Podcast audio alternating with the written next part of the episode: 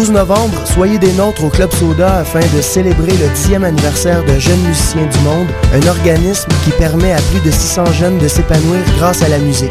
Galaxy, Orange Orange, Antoine Graton, Steffi Choc, Marc Derry, Marco Cagliari, Nicolas Pellerin, Papa Groove et Catherine Pogonat seront aussi de la fête. Billets disponibles sur jeunesmusiciensdumonde.org et au Club Soda. Une présentation, la capitale groupe financier. Bonjour, ici Evelyne de la Chenelière sur une musique de l'auteur-compositeur-interprète Flavie. Comme elle et beaucoup d'artistes du Québec, j'ai eu la chance de participer au festival Vue sur la relève et l'expérience en a valu le coup. T'es un jeune créateur professionnel en chanson, musique, danse, théâtre, cirque, musique électronique, VJ? Accouche de ton dernier spectacle et propose-le en ligne jusqu'au 28 octobre à vue sur la relève.com. Présenté par l'Auto-Québec en collaboration avec Québecor, la 17e édition de Vue sur la relève aura lieu à Montréal du 4 au 21 avril 2012.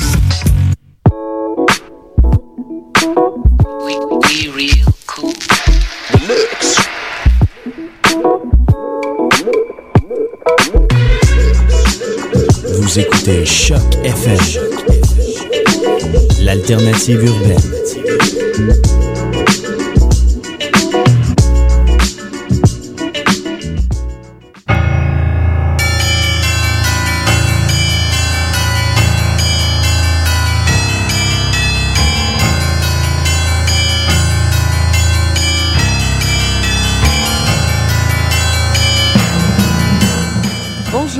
Sur Choc FM, on est mardi 1er novembre. C'est le tome 4 et le chapitre 54 de Mission Encre Noire. Salut Hélène.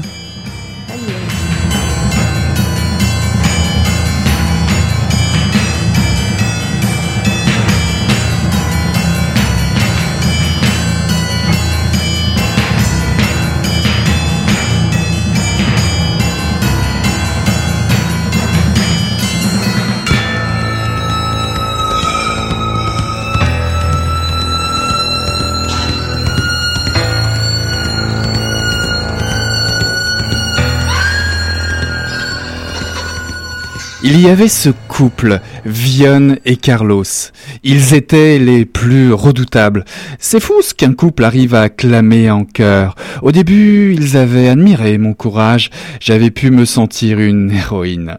Ce temps de communion était révolu. Là, ils avaient à peine dit bonjour. Ils demandaient si j'avais rencontré quelqu'un. Après que j'ai secoué négativement la tête, ils faisaient ceux qui en perdent leur latin. Ils voulaient savoir comment c'était possible. Est-ce que je faisais le nécessaire? Ils évaluaient mes vêtements d'un air entendu. Aucune robe n'était assez échancrée, mes cheveux trop en bataille, mes jambes les montraient. Cessez d'être si camarade. Et les talons, pourquoi je ne portais pas de talons? Une théorie de Carlos, que les talons étaient les indices décisifs de l'accessibilité des femmes, puisque perché, on ne peut pas partir en courant. Et c'est vrai que si je me comparais à Vionne, long cheveux lustrés de Vionne, talons abusifs et vertigineux de Vionne, je devais admettre que de nous deux, c'était Vionne qui attirait les hommes, elle qui avait déjà un, un espagnol en plus. Je l'avais remarqué à la mort de mon père, aucune convalescence n'est autorisée à durer. Les gens tolèrent votre inactivité pendant un laps de temps, hélas, du jour au lendemain, ça s'arrête. Vous êtes toujours dans la perte, eux, ils ont fait votre deuil. C'était pareil, là, Ma liberté devait être assortie d'une disponibilité, sinon elle était un désordre. Je me débattais à plaider ma cause. Je certifiais que j'étais bien, faible argument que je tâchais d'étayer en évoquant Robert Redford qui m'aimait. Ils étaient effondrés. Une chance que, grâce aux mises en garde d'Axel, je puisse cacher l'histoire de mon oreiller. Il m'aurait pulvérisé. Rien que Redford, ça les mettait hors d'eux. Tu rêves debout, il me disait, et coup d'œil cette fois moins clément sur mes boots plates. À quoi cela aurait servi d'apprendre que Carlos, que Coco Chanel avait eu les mêmes, qu'elle venait de chez Church et qu'on me les avait faites exprès d'après un modèle d'homme, que je les avais attendues neuf mois. C'était un extrait de L'envie de Sophie Fontanelle, paru en 2011. Euh, c'est aux éditions euh, Robert Laffont. Euh, c'est sorti à la dernière rentrée littéraire. Alors, est-ce que tu veux nous en parler un petit peu plus, euh, Eric? Merci pour cette lecture. Bah, bienvenue, l'auteur le clame haut et fort dans ses entrevues. Ceci est pour une bonne part autobiographique. Sophie Fontanelle est journaliste pour des magazines féminins tels que Elle ou Cosmopolitan. Elle est aussi chroniqueuse pour Le Monde et on le trouve de temps à autre sur la chaîne Canal+, où elle nous déballe euh, un témoignage osé, euh, plus ou moins osé d'ailleurs à chaque fois. Et sur ce sujet délicat concernant ce roman, on parle de l'abstinence sexuelle. Attention, ceci n'est pas un essai, autant vous le dire tout de suite, mais une sorte d'état de siège dans lequel une femme décide de livrer une bataille qui pourrait sembler naïve ou vaine contre le regard de l'époque sur le désir ou la possibilité de non-désir. Elle décide de dire non. Non, le désir sexuel ne passera plus par moi ou bien autrement. À moins d'être enfermé dans une tour d'ivoire, chacun peut se demander comment vivre sans désir, fermer l'accès au nirvana supposé incontournable, comment envisager la vie sans en jouir pleinement sous le regard des autres, surtout lorsqu'on est encore loin d'atteindre l'âge de la paix du slip, dixit Fabrice Lucchini. C'est sous l'aspect d'une chronique ou d'un journal intime que l'auteur nous livre un récit subtil et introspectif des réactions autour d'elle, de la société, des hommes et des femmes pour qui cette décision interroge et peut faire, hmm, peut faire peur. La place de la sexualité et son rôle sont au cœur du texte, avec parfois une certaine ironie, puis des mots très forts. J'ai ressenti de l'empathie pour ce personnage, qui fatalement se fracasse au mur d'incompréhension de nos attitudes calibrées, prédigérées, puisque l'entourage forcément soupçonne disons, une homosexualité latente, ou pire, tente de provoquer une rencontre avec une âme supposée sœur, car ce corps qui fuit l'osmose sociale, le compromis du groupe, menace l'intégrité de tous peut-être. On pourrait se poser la question refermant la dernière page, car ce livre sur le désir parle au corps, au sien et celui des autres pris dans les filets d'un marketing toujours plus obsédant et tourné vers la performance. Comment lui retrouver une place toute personnelle à ce corps, assumant sa pleine sensualité pour recouvrir l'envie d'un plaisir neuf. Oui, alors moi je vais ajouter euh, quelques petites choses comme non, non, non, non. si, si je veux, non mais. Donc, euh, ouais, c'est ça. Donc tu l'as dit, en fait, ça parle, euh, c'est l'absence de sexe, mais il y a quand même beaucoup de, de désir et puis de sensualité finalement. Dans, dans, ce livre.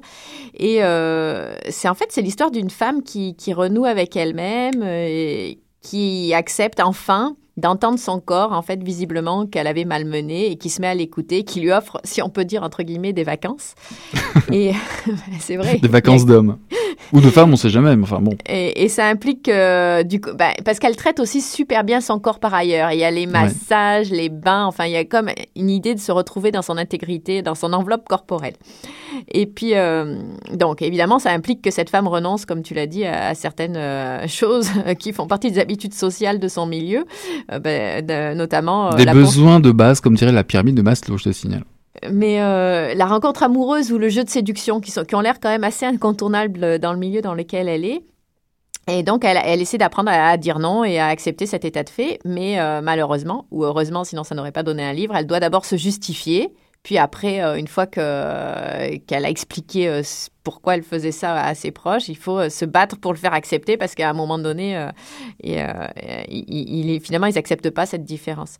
Et en fait, moi, ça m'a fait penser au, mouvement, je ne sais pas si tu connais la slow food ou la mhm. slow architecture. En fait, j'ai l'impression mhm. que c'est quelqu'un qui ralentit, qui à un moment, la vie est allée vite pour elle. Elle dit qu'elle a commencé une sexualité très jeune, autour de, je crois que c'est 13 ans ou 14 ans, quelque chose comme ça. Et elle, est, donc, c'est ça, là, elle prend le temps de ralentir, en fait alors, c'est vrai que je voulais euh, rapprocher de ces mouvements-là. La slow architecture, c'est la même chose, où on prend le temps d'imaginer le bâtiment avant de le concevoir, de s'imprégner du lieu, etc. Et je voulais le rapprocher de ces mouvements parce que pour moi, euh, il y a quand même une forme quand même un peu bobo, euh, une posture un peu parisienne branchée là-dedans, et elle joue de ça. Mais ce qui est intéressant, c'est que je sais pas si tu es d'accord avec moi, c'est qu'on sent ce côté un peu, elle est journaliste parisienne pour des, pour des journaux féminins, on, sent cet aspect branché, on sent qu'elle est dans un milieu de jeunes actifs, cultivés, euh, qui, ont, qui ont de l'argent, qui sont assez privilégiés. Et, euh, mais elle les regarde, le fait qu'elle euh, dise, bon ben alors moi maintenant j'ai envie de me retrouver, le sexe c'est plus pour moi, ça m'intéresse pas en ce moment, et ça va durer sans doute longtemps du coup, ça la place dans une, dans une position un peu différente et du coup, elle regarde ce milieu avec des yeux un peu, euh, un peu à l'écart. Donc ça, c'est intéressant. Elle n'est pas dupe de ce qui se joue, euh, Mhm. euh, des apparences, enfin de ce que sont les couples derrière les apparences, de ce que sont les relations, de pourquoi on lui dit ceci, de pourquoi on lui dit cela, euh, du marketing autour de la séduction. des, Mais ce que j'ai aimé aussi, c'est que euh, elle est quand même chroniqueuse à la base, donc elle a ce, ce réflexe un peu de prendre, de, de noter, de, de remarquer ce qui se passe autour d'elle. Mais c'est fait avec des petites touches, euh, doucement. Elle rentre dans la chronique, mais aussi dans le, elle relate des faits, des histoires. Donc il y a toujours un dialogue avec un autre personnage, des renvois à des supposés, des idées sur le couple ou le désir, et ça vient doucement. Elle avance à petits pas euh, au fur et à mesure des chapitres. Alors, en fait, c'est des petites anecdotes, mais ça concerne aussi bien ce personnage principal. Donc, euh, elle l'a elle l'a assumé, c'est relativement autobiographique, mais elle en fait quand même une vraie fiction. C'est vraiment un personnage de fiction. Mais elle parle de l'intime. Euh, d'elle et des autres. Parce que les autres du coup se mettent à lui raconter leurs histoires. Puis du coup elle a plein d'anecdotes euh, autour de ça. Donc c'est vraiment euh, en fait c'est une c'est une réflexion sur euh, et c'est mais c'est très ce sont des petits chapitres courts très facilement lisibles. C'est une, écriture très simple assez fluide mais très précise. On rentre très vite dans les ambiances dans un portrait de personnage etc mais euh, ça parle vraiment je pense de l'intime. Et puis du coup avec euh, ça trace un espèce de portrait de société quand même à travers à- et ça parle très peu de sexe quand même il faut Oui. le dire. Mais par contre, ça passe, ça parle peut-être un petit peu plus de désir. Que finalement, C'est la sensualité de l'intime, Ouais, la je sen- dirais c'est des ça, gens. ouais. Euh, on, est dans, on est dans ses pensées, puis les autres lui livrent leurs pensées. Puis après, il y a les anecdotes du quotidien. Ça raconte quand même, euh, quand même sa vie hein, dans, dans cette expérience. la reconstruction peut-être d'une sensualité. Ouais. Finalement, sans Oui, révéler peut-être le pitch euh, du livre, mais euh, c'est un peu, c'est un peu ça. Mais c'est vraiment très, très, très, très Moi, belle j'ai expérience de pensé à lecture. ouais. Jean-Philippe Toussaint. Oui aussi, oui. Parce que qui parle de l'intime finalement, lui il en fait plus. un- il y a un côté polar dans Jean-Philippe Toussaint aussi, mais c'est l'intime et le lien entre un personnage narrateur et euh, les liens que, que les gens ont autour. Ouais. avec- je, vais, je avec- vais retenir euh, ton expression euh, slow, slow love, on va appeler ça alors C'est un truc Ouais, comme ça pourquoi Ta référence au bâtiment, à l'architecture. on fait une pause musicale avec euh, Seguros.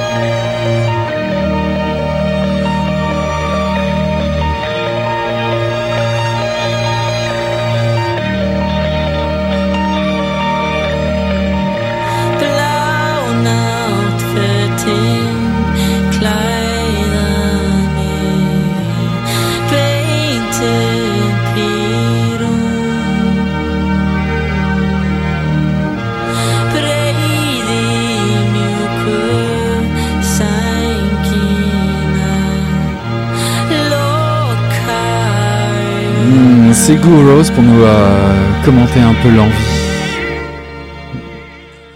Alors, euh, cette fois-ci, on va avancer un petit peu notre entrevue euh, lectrice euh, qu'on a l'habitude de vous faire. Et euh, on a interrogé Louise Derry, qui est directrice de la galerie de l'UCAM. Excusez-moi. Euh, la galerie de l'UCAM, euh, qui est située, euh, pour ceux qui veulent aller voir, euh, au pavillon Judith Jasmin, euh, c'est rue Berry à l'angle Sainte-Catherine. Et euh, je rappelle que c'est entrée libre et ouvert du mardi au samedi de midi à 18h. Et alors, euh, Louise Derry euh, a un très beau parcours. Elle, dirige la galerie donc depuis 97, mais elle a été aussi conservatrice au Musée national des beaux-arts du Québec et au Musée des beaux-arts de Montréal. C'est toi, Eric, qui l'a interrogée. Moi, j'ai trouvé que c'était très intéressant. Elle, a, travaillé avec de nombreux artistes. Et puis, voilà, on va écouter quelle lectrice elle est. Bonjour Louise, quel livre lisez-vous en ce moment? J'essaie de lire le dernier livre d'Oram Pamuk sur le musée de l'innocence.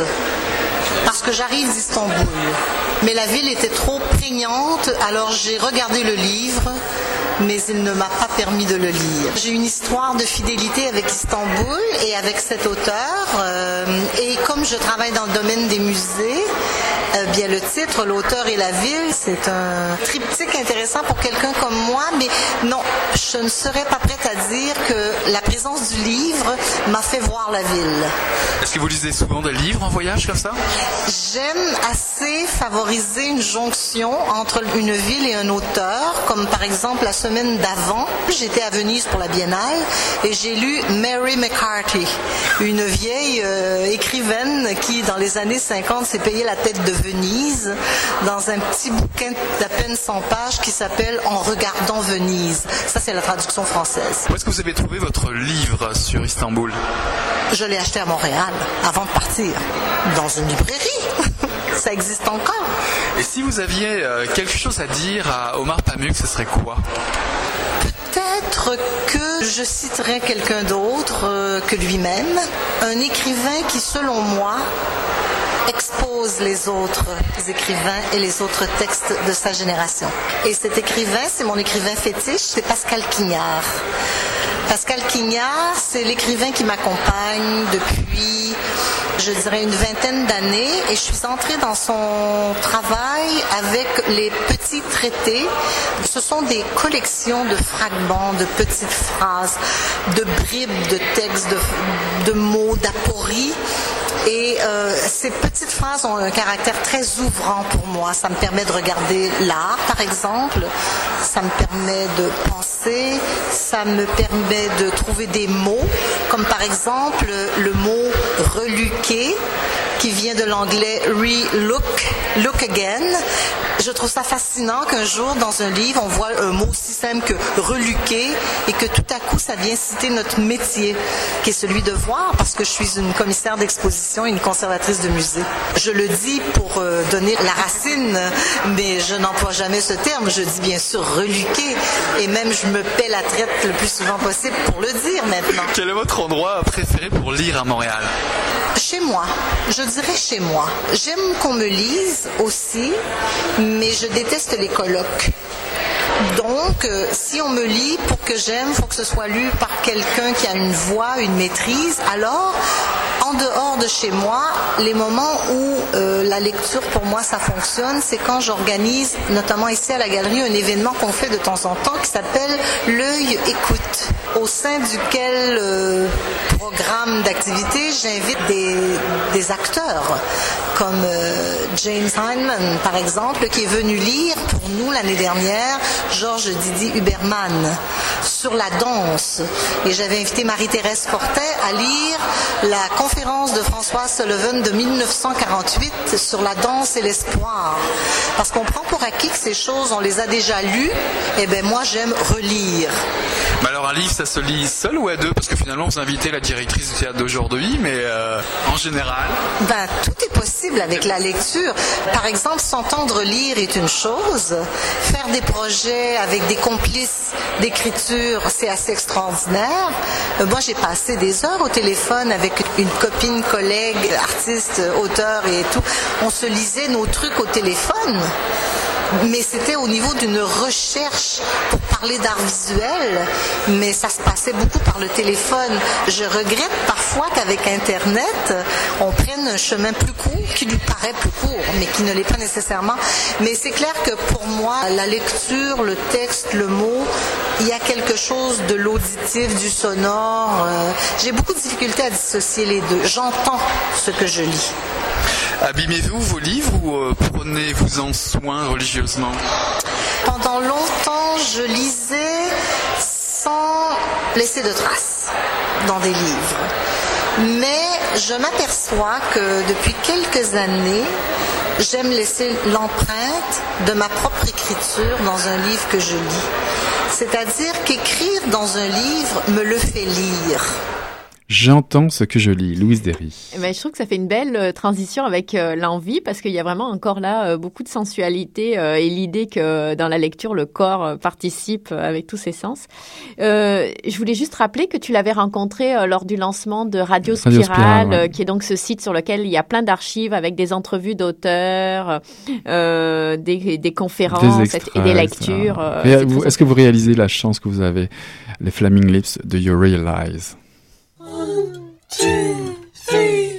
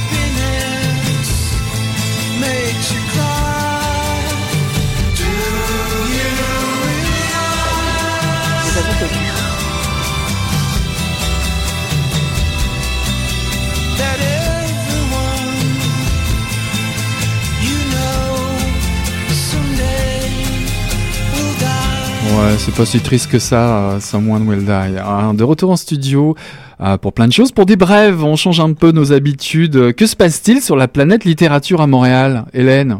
Eh bien, c'est toi qui vas nous en parler parce C'est que moi je crois qui que la semaine est assez occupée.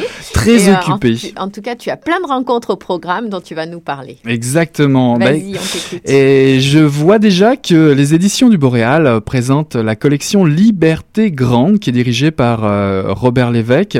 Il va y avoir une rencontre qui va s'organiser, il me semble, c'est au port de tête, c'est euh, demain soir, si je dis pas de bêtises. Non, tu ne dis pas de bêtises. je dis pas de bêtises. C'est une D'ailleurs, nouvelle collection. c'est une nouvelle collection euh, qui porte Liberté Grande, euh, Grande, qui est le nom en fait, euh, qui doit son nom à Julien Gracq, l'un des grands prosateurs de la langue française. Les trois premiers auteurs publiés sont Wajdi Mouahad. C'est pas mal quand même. hein. Jean-François Chasset et Régine Robin. Donc c'est mercredi soir euh, au port de tête. Est-ce que tu as l'heure? Euh, non, là j'ai pas l'heure avec moi, mais j'imagine autour de 17h, 17h, 17h30, en généralement c'est ça. Euh, toujours au port de tête, décidément euh, très dynamique là-dessus. De toute façon, le port de tête, vous pouvez tout le temps aller voir euh, sur le site hein, du port de tête si, pour avoir une précision euh, quant à l'heure du rendez-vous. Une autre rencontre très intéressante, ça, ça va se passer dimanche, et là j'ai l'heure, c'est le 3 novembre, c'est à 17h30 avec Pierre Jourde. Rappelez-vous, on vous a... Non, ça, c'est- Pierre, Pierre Jourde, c'est jeudi. C'est jeudi. Ah bah voilà, j'ai tout faux. Bah c'est quand même le 3 novembre, tu vois, je l'avais, mais j'avais pas marqué le jour. Donc le 3 novembre. Euh, donc c'est Pierre Jourde. On vous avait déjà présenté cette année la présence aux allusifs. Euh, il a écrit aussi euh, C'est la culture qu'on assassine chez Ballan. C'est en recueil de chroniques. Il est aussi connu au Québec pour le Tibet sans peine, paru chez Gallimard. Donc lui, il sera au port de tête le 3 novembre à 17h30. Et si vous voulez réécouter l'émission qui parle du livre La présence, qui avait été vraiment un, un moment marquant pour nous, un livre marquant pour nous, c'est le chapitre 40 de Mission Encre Noire. Autre chose aussi, David Van euh, sera présent euh, à Montréal le dimanche 6 novembre, c'est lui dimanche. Voilà. Dimanche 6 novembre, David Van à 18h, euh, lui il sera aussi à la librairie euh, du port de tête, décidément. C'est l'autre et Pierre Jourde. Ben si, c'est ça. Oui, mais Pierre Jourde, c'est chez Gallimard. Ah, excusez-moi, oui, c'est effectivement, j'avais, j'ai complètement euh, mélangé mes notes. Donc, en fait, Pierre Jourde, excusez-moi, c'est chez Gallimard. David Van, c'est au port de tête, je vais y arriver. C'est l'auteur de Sequan Island. On en reparlera un petit peu plus tard, parce qu'il me semble qu'on a prévu dans notre programme assez chargé euh, de vous présenter ce roman. Euh, il revient avec force euh, cet automne avec un roman qui s'appelle Désolation. Donc, dimanche 6 novembre, au port de tête pour David Van, à 18h à la librairie. Et moi, je voulais signaler la sortie du, numéro d'automne euh, 2011, le numéro 238 de la revue Spirale, qui est euh, un petit peu différente que de Radio Spirale, même si c'est lié, dont on vous parlait tout à l'heure. Et euh, ça m'a intéressé, euh, la revue, ce nouveau numéro de ce magazine culturel qui donc est dans les, tous les bons kiosques, parce que c'est la première chronique d'une toute nouvelle écrivaine invitée, Catherine Mavrikakis, et on vous a présenté la semaine dernière le, dernier livre de Catherine Mavrikakis. Pas toute nouvelle écrivaine quand même. Non, mais c'est la toute nouvelle invitée C'est ça. de radio, de, du magazine Spirale. Et donc, euh, on vous a présenté la semaine dernière les derniers jours de Smokey Nelson. D'ailleurs, dans- il y a d'autres textes qui parlent de différents écrivains euh, dans le magazine et il y a euh, un texte qui, qui euh, parle de Catherine Mavrikakis, en plus de sa chronique. Donc, voilà. Et moi, je ne pouvais pas vous laisser partir sans vous parler de 100% ergonomique de Bertrand Laverdure et d'Ariane Barth. Nous avons mis la main sur 100% ergonomique, publié aux éditions belges Maelstrom. Nous sommes allés à la lecture effectuée au Royal Phoenix Bar le 23 octobre à Montréal. C'est un roman brut, un polar trash hyper fast, écrit entre Bruxelles et Montréal. C'est ce qu'annonce la quatrième de couverture. Euh, c'est commis par deux déjantés de l'écriture porno philosophique, hein, rien que ça. C'est un roman qui met, ah ouais, c'est un roman qui met en relation féminisme terroriste, machiste paumé, fantasme et poésie expérimentale. C'est une mayonnaise qui prend bien, ça explose avec fracas, ça se lit vite, c'est bourré d'humour noir, de délirium abouti. D'ailleurs, ça commence avec une morte ressuscitée pour finir avec une recette de couscous au caca, je vous le dis direct. Un vrai bonheur à lire ou à découvrir si vous ne connaissez pas encore la verve de Bertrand Laverdure, que nous avions reçu ici d'ailleurs à Mission Encre Noire pour son excellent Bureau universel des copyrights, paru chez lui, euh, chez la Peuplade. Donc si, si l'occasion se présente euh, pour vous, allez donc le saluer, car il sera, me semble-t-il, au salon du livre. Il portera peut-être encore sa perruque blonde de Chantal qu'il avait ce soir-là. Et surtout, surtout, ne dites pas de lui qu'il est atypique. Vous pourriez finir en personnage trash dans son prochain livre. Vraiment, l'association Bertrand Laverdure et Ariane Barth dans ce polar contemporain vaut vraiment le détour. C'est une grosse farce. Et moi, j'ai eu des crises de fou rire. Je- rien que chez le dentiste, rien que pour vous dire ça, euh, hein, euh, comme en quoi, c'est assez efficace. J'ai lu Ouais, les ouais, premières euh, pages, c'est pas mal trash. hein, le Donc, vagin ce- ergonomique. Exact. Donc ce, ce livre, on le trouve au port de tête. Encore, décidément, c'est la soirée du port de tête. Il faut Le- rappeler que c'est sur euh, l'avenue 260, Mont-Royal. ouais, hein. 262 avenue Mont-Royal Est.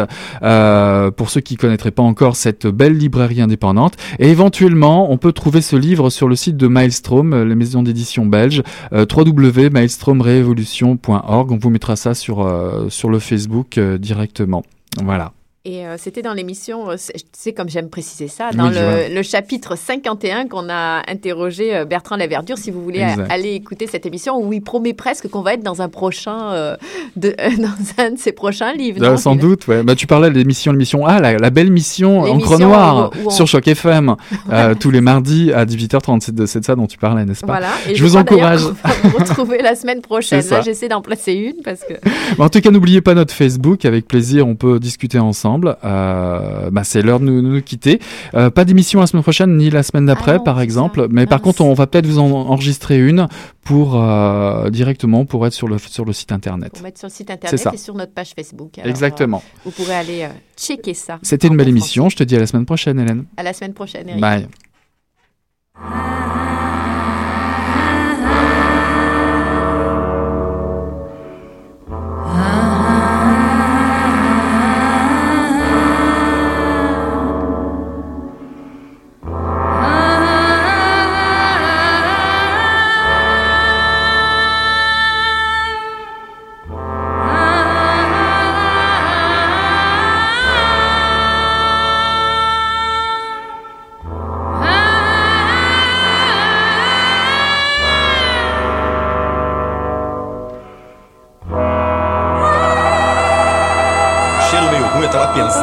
Pensando alguma coisa e fedeu as coisas. Mas o negócio tava bom, bicho. O negócio tava bom, só quando ele tava tão entupido. Olha, Quem diria, hein? Greta Garbo acabou de irajar, hein? é, mas eu tava falando pra você, né? Depois que eu passei a me sentir, aí o negócio ficou diferente. Jorjão, Vai, garoto! fala a verdade. Isso tá bom. Não, nem a cerveja que eu. Ô, Ciro, tira a mão do meu bolso. Agora um arame, um arame ia pegar dentro, ia pegar um gordurão e depois um arame não ia mal. Olha, depois já viu, né? Olha aí, Depois gestão dá certo.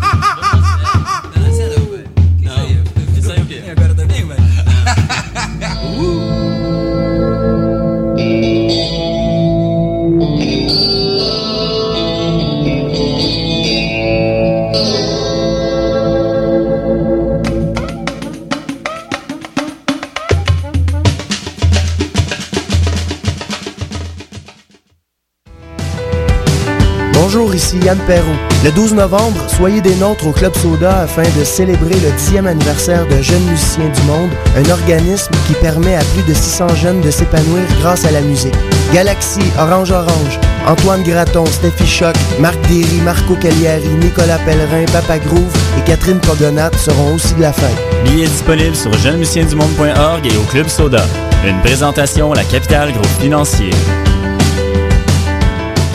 Bonjour, ici Evelyne de la Chenelière sur une musique de l'auteur-compositeur-interprète Flavie. Comme elle et beaucoup d'artistes du Québec, j'ai eu la chance de participer au festival Vue sur la relève et l'expérience en a valu le coup. T'es un jeune créateur professionnel en chanson, musique, danse, théâtre, cirque, musique électronique, VJ? Accouche de ton dernier spectacle et propose-le en ligne jusqu'au 28 octobre à vuesurlarelève.com. Présenté par l'Auto-Québec en collaboration avec Québecor, la 17e édition de Vue sur la relève aura lieu à Montréal du 4 au 21 avril 2012.